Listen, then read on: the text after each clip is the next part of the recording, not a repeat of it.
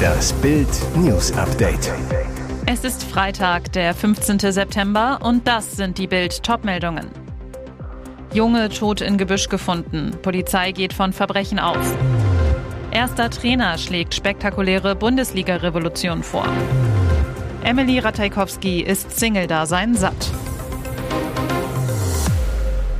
Kindermord in Pragsdorf bei Neubrandenburg. Dort wurde in der Nacht die Leiche eines zunächst vermissten Sechsjährigen in einem Gebüsch entdeckt, die massive Verletzungen am Oberkörper aufwies. Der Junge namens Joel war offenbar erstochen worden. Aufgrund der Verletzungen des Jungen wird derzeit von einem Tötungsverbrechen ausgegangen.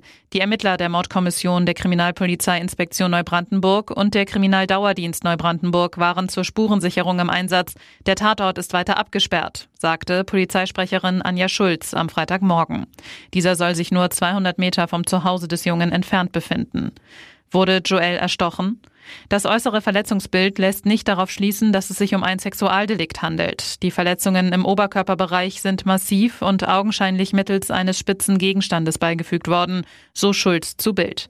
Die Eltern hatten den Jungen am Nachmittag vermisst gemeldet, als er nach dem Spiel nicht wie vereinbart nach Hause gekommen war. Die Kripo löste sofort Großalarm aus. Spürhunde, Hubschrauber, Feuerwehr und zahlreiche Anwohner helfen der Polizei bei der Suche.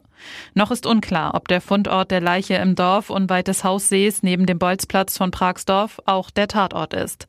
Genaueres zu den Tatumständen werde die Obduktion zeigen, die am Vormittag bereits begonnen habe. Ein Ergebnis zur Todesursache wird frühestens für den Freitagnachmittag erwartet. Hitzealarm beim VfL Wolfsburg. In den vergangenen Wochen kamen die Profis von Chefcoach Niko Kovac regelmäßig ganz schön ins Schwitzen. Das lag aber nicht nur an den Trainingsmethoden des Kroaten oder an den hitzigen Spieltagsduellen, sondern auch am Wetter. Deswegen regt Kovac vor dem Unionsspiel am Samstag ein Umdenken an. Was mir Sorgen bereitet, ist die Hitze. Ich würde mir schon manchmal wünschen, dass man im August und September etwas später spielt, weil es einfach sehr warm ist und die Qualität einfach nachlässt. Wenn es etwas kälter ist, ist die Qualität sehr viel besser, so Kovac. Die Gründe liegen für den ehemaligen Mittelfeldprofi des FC Bayern München auf der Hand. Wir sind ja alle im Klimawandel. Es ist sehr viel schwieriger, um 15.30 Uhr zu spielen, als beispielsweise um 18 oder 20 Uhr sagt der Fußballlehrer. Kovac weiter. Man sagt in der heutigen Zeit, man soll ja nicht rausgehen, wenn es zu heiß ist und die Ozonwerte hoch sind. Und die Spieler müssen um 15.30 Uhr Höchstleistungen bringen. Ich finde, dem sollte man gerade im August und September Rechnung tragen. Ab Oktober ist 15.30 Uhr richtig gut.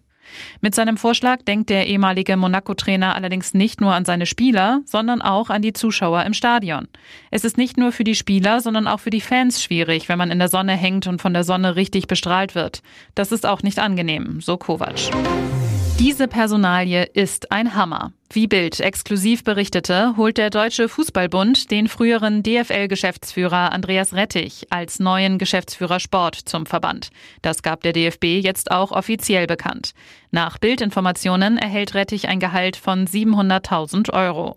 Außerdem ist er in seiner neuen Position Vorgesetzter von DFB-Sportdirektor Rudi Völler und von Hannes Wolf, dem Sportdirektor für Nachwuchstraining und Entwicklung beim DFB. Nach dem Ende der Ära Oliver Bierhoff als Direktor Nationalmannschaft Mannschaften und dem Abbruch der Gespräche mit Sami Kedira und der Absage von Nadine Kessler für den Sportdirektorposten soll es jetzt also Rettich richten. Er gilt als kritischer Geist, der sich gerne gegen die Entwicklungen im modernen Fußball auflehnt und als so etwas wie der Robin Hood der Branche gesehen werden will. Bei der DFL war er in den Jahren 2013 bis 2015 an der Seite von Christian Seifert, DFL-Geschäftsführer, lag aber mit seinen Ideen, beispielsweise auch zum Thema Torlinientechnik, mit Seifert oft über Kreuz. In der Bundesliga war er Boss in Freiburg, Köln und Augsburg. Es wird spannend zu beobachten sein, wie die Bundesliga mit der Personalie umgeht. Bei den Topclubs in München und Dortmund wird Rettich zumindest kritisch gesehen. Die Liebe geht bei ihr durch den Magen. US-Model Emily Ratajkowski hat auf ihrem TikTok-Kanal verraten, welche Voraussetzungen ein Mann für ein Date mit ihr mitbringen muss. Seit Sommer 2022 ist Ratajkowski nach der Trennung von Ehemann Sebastian Bier McClard Single. Mittlerweile scheint sie aber wieder Lust auf eine neue Beziehung zu haben. Ratajkowski, ich bin neu Single und entscheide mich, jeden zu daten, der mich zum Essen ausführen will. Das kurze Filmchen versah sie mit der Überschrift Dankbar für den durchgemachten Heilungsprozess. Einige eifrige Fans nahmen das Video als Einladung, sich für ein Dinner mit ihr zu bewerben. Sag weniger, ich habe uns gerade eine Reservierung bei Chilis gebucht, schrieb ein Fan. Meine Mutter hat gesagt, wir können essen gehen, wenn du willst, scherzte ein anderer. Andere lobten sie dafür, dass sie offen über die Herausforderungen in ihrem Liebesleben spricht. Und jetzt weitere wichtige Meldungen des Tages vom Bild Newsdesk. Diese Abstimmung ist historisch. In Thüringen haben Abgeordnete von CDU, FDP und AfD eine Steuersenkung gegen den Willen der rot-rot-grünen Minderheitsregierung durchgesetzt. Die CDU hat den Antrag zur Senkung der Grunderwerbssteuer eingebracht, aber die Abgeordneten der in Teilen rechtsextremen AfD brachten die entscheidende Mehrheit. Ministerpräsident Bodo Ramelow hatte die CDU vor der Abstimmung vor einem Pakt mit dem Teufel gewarnt. Am Donnerstag warf Ramelow den Konservativen vor, der AfD ein Wahlkampfgeschenk gemacht zu haben. Auf eine Zusammenarbeit mit der AfD angesprochen, sagt Thüringens CDU-Chef Vogt, die CDU habe klare Prinzipien und einen Kompass. Wir arbeiten nicht zusammen mit dieser rechtsextremen Gruppe um Björn Höcke, betonte er. Vogt in den ARD-Tagesthemen. Ich will deutlich sagen, die Leute haben die Schnauze voll von diesen parteitaktischen Spielen. Was sie wollen, ist, dass man sich tatsächlich um ihre Sorgen kümmert. Der CDU-Parteivorsitzende Friedrich Merz gab seinem Parteikollegen Rückendeckung. Wir machen das, was wir in den Landtagen wie auch im Deutschen Bundestag diskutieren, nicht von anderen Fraktionen abhängig, sagte Merz bei RTL. Eine Zusammenarbeit mit der AfD werde es auf Bundes- und Landesebene nicht geben. AfD-Chefin Alice Weidel sieht das anders. Merz Brandmauer ist Geschichte und Thüringen erst der Anfang, schrieb sie auf Ex. Über 400 Streikende, mehr als sechs betroffene Ketten, sieben Tage lang. Nach vier Monaten Arbeitskampf im Einzelhandel hat Verdi zum Riesenstreik aufgerufen, in der Dimension historisch einmalig. Betroffene Ketten Ikea, Primark, H&M, Douglas, Zara, Edeka und Rewe. Mitarbeiter weiterer Unternehmen ziehen in den kommenden Tagen nach. Sie fordern 2,50 Euro pro Stunde mehr Gehalt, tariflichen Mindestlohn von 13,50 Euro. Vor Ikea in Laatzen und Großburg-Wedel starteten die Streikenden gestern Morgen um 4 Uhr. Auswirkungen für die Kunden bis einschließlich 21. September. Sie können keine Ware umtauschen, keine Küche planen lassen, nur eingeschränkt das Restaurant nutzen. Auch in H&M-Filialen wurde gestreikt. Geöffnet waren sie trotzdem, Kunden konnten shoppen. Es werden Streikbrecher von anderen Filialen aus ganz Niedersachsen herangezogen, die den Laden am Laufen halten, so eine Mitarbeiterin. Ab heute betroffen sind auch das Rewe Logistikzentrum in Lehrte. Rund 100 Streikende werden dafür sorgen, dass Rewe-Filialen im großen Radius um Hannover nur eingeschränkt beliefert werden. Auch Zara-Mitarbeiter in der City schließen sich ab heute dem Streik an. Lange hat sich Mick Schumacher gegen die Realität gewehrt, auf eine Zukunft in der Formel 1 als Stammfahrer geschielt. Im Interview mit Sky gab er kürzlich erstmals zu, dass sich das mittlerweile geändert hat, er nicht nur nach Alternativen schaut, sondern bereits einen ganz konkreten Plan hat. Laut Motorsport aktuell könnte Mick kommendes Jahr den Formelsport verlassen und Teil des Sportwagenprogramms von Alpine, einer Marke des Renault-Konzerns werden. Sollte es dazu kommen, könnte der Sohn von Formel 1 Rekordchampion Michael Schumacher unter anderem beim legendären 24-Stunden-Rennen in Le Mans fahren. Die Alpin-Verantwortlichen um Sportchef Bruno Famin sollen bereits Kontakt zur Schumacher-Seite um Managerin Sabine Kehm aufgenommen haben. Der französische Konzern soll den Deutschen sogar schon zu einer Testfahrt eingeladen haben. Ganz anders sieht es in der Formel 1 aus. Bei Alfa Romeo hat Mick Schumacher keine Chance auf einen Platz im Cockpit. Bleibt nur noch Williams übrig. Da ist aber noch keine Entscheidung gefallen.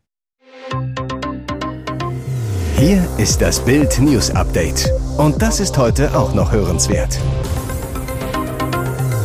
Diese vier Teenager wurden zu Helden. Weil sie mutig eingriffen, verhinderten sie wohl den zweiten Mord von Schweinebauer Andreas B.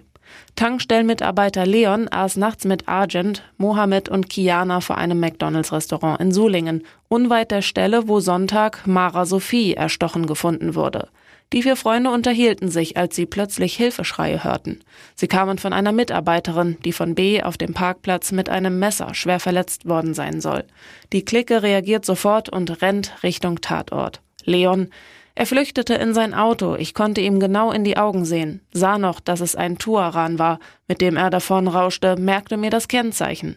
Azubi Mohammed wählte den Notruf, Argent holte einen Verbandskasten. Kiana, er hatte wohl nicht damit gerechnet, dass er beobachtet wird. Während der Killer flüchtete, habe die Frau aus Schnittwunden unter dem Knie und am Kinn geblutet. Mohammed, ich kann mir vorstellen, dass es nicht gut für die Frau ausgegangen wäre, und ich bin glücklich darüber, dass wir helfen konnten. Das war ein Menschenleben.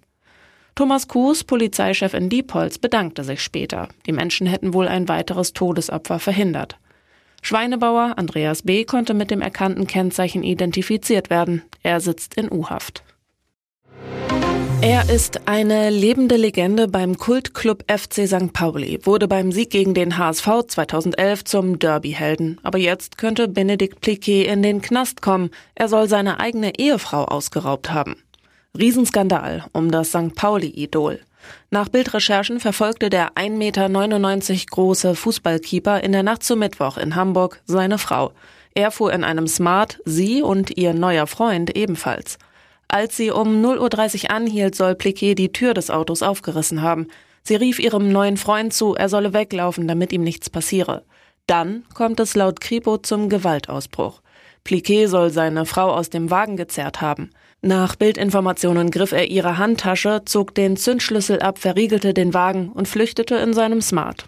Der neue Liebhaber alarmierte die Polizei. Die Beamten waren schnell vor Ort, bekamen von Pliquets geschockter Ex die Handynummer ihres Mannes und konnten ihn auch erreichen. Pliquet kam zur Vernunft, drehte um, gab Handtasche und Schlüssel zurück. Doch jetzt ermittelt die Hamburger Kripo wegen Raubes gegen den Ex-Bundesligastar. Die Polizei bestätigte Bild den Vorfall. Polizeisprecher Holger Fehren. Es wurde ein Ermittlungsverfahren wegen Raubes eingeleitet. Pliquet und Frau wollen sich derzeit bei der Polizei nicht dazu äußern. Auch für Bild war das Paar nicht zu erreichen.